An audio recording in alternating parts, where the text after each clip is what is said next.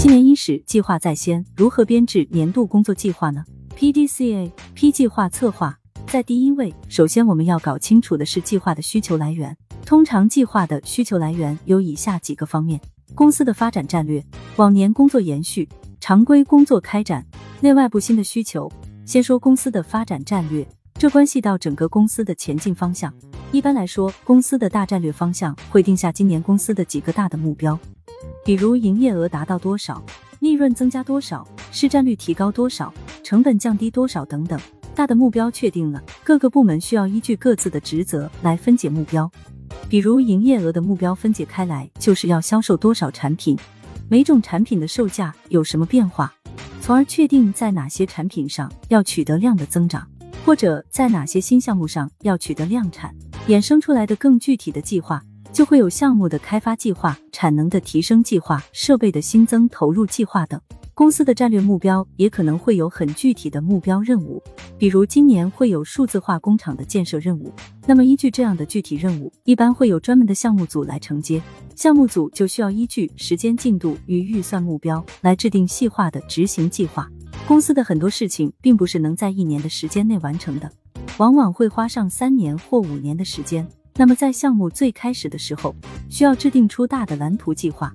然后在每一年根据整体的进度来持续的按大计划落实具体的实施计划。例如，在一个公司推行精益，这就不是一年两年可以完成的事情，甚至说这是一个需要持续开展的项目。那么分解到每一年的工作应该怎么去开展呢？我们常说全盘规划，分步实施。全盘规划的目的是指明方向，确定最终的目的地。而分步实施则需要一步一个脚印的落实与行动，没有大的方向，过程中会走偏。但如果不是一步一步的往前走，那么再大的目标也只会是句响亮的口号。就像一个环球旅行家定下了环球旅行的大目标，接下来就需要规划具体的路线，第一站去哪里，然后去哪里，在哪里停留多久，